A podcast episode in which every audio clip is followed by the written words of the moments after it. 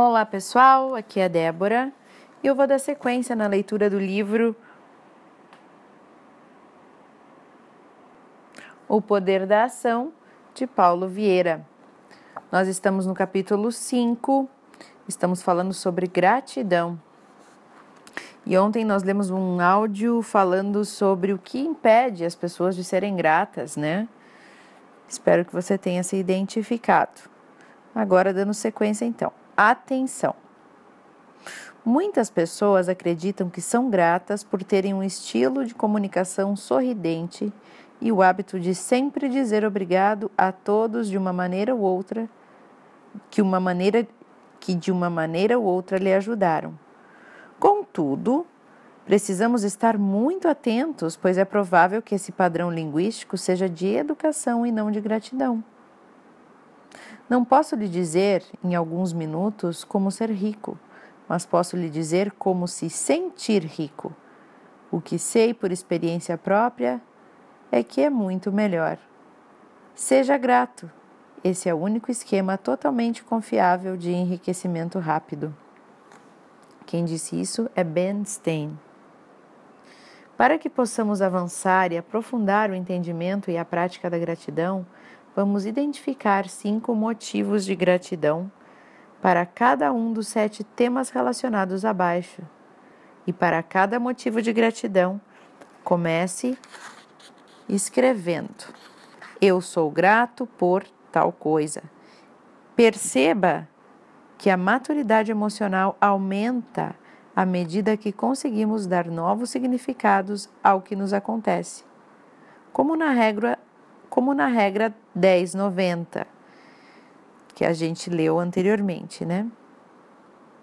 A ser gratos até pelas dificuldades, pelas perdas e pelos dissabores. No exercício a seguir, você terá a oportunidade de exercitar a gratidão em momentos extremos, em que só vencedores e pessoas maduras cons conseguiram ser gratas. Escreva nas linhas em branco cinco motivos para cada item. Então você vai fazer uma folha, né, no seu caderninho, enfim, é, vai colocar em cima grato pelo que você tem e listar cinco linhas, cinco coisas que você é grato que, porque você tem aquelas coisas. Quais são? Pode listar. Aí depois, mais cinco linhas, você vai colocar grato pelo que não tem.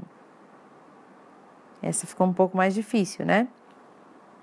Mas grato pelo que não tem, pessoal. Às vezes é o que não temos que nos proporciona desenvolver alguma habilidade, desenvolver algo que não teríamos desenvolvido, né? Uma força, uma habilidade, caso a gente tivesse aquilo, né? Sempre é, é na hora do que a gente não tem algo que a gente consegue desenvolver e ser mais forte, né? Grato pelo que você é e pelo que você faz. Escrever cinco coisas que você é, que você faz, que você é grato. E aí depois escrever cinco coisas que você é grato pelo que você ainda não é e ainda não faz. Ser grato com antecedência, né, por antecipação. Já ser grato por aquilo que você vai ser, mas que ainda não é e ainda não faz. Depois, mais cinco coisas a ser grato pelas coisas simples do dia a dia. Coisas simples, tanta coisa, muito mais de cinco vocês vão colocar.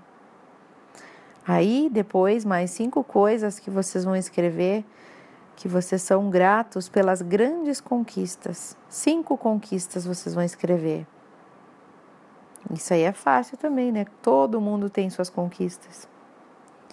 E aí depois vocês vão escrever cinco coisas pelas quais vocês são gratos, relacionadas às dores, às perdas do passado que fizeram de você uma pessoa melhor.